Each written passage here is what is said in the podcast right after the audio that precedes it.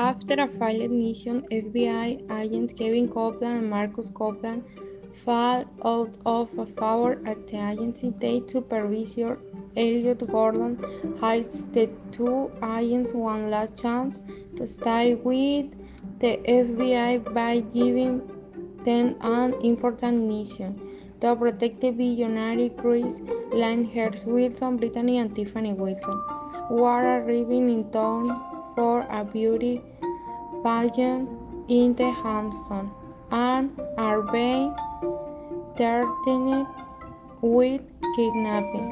After a car accident that marks their fate, the heiresses refuse to leave the hotel, so Kevin and Marcus disguise themselves to pose as the sister and save their hopes.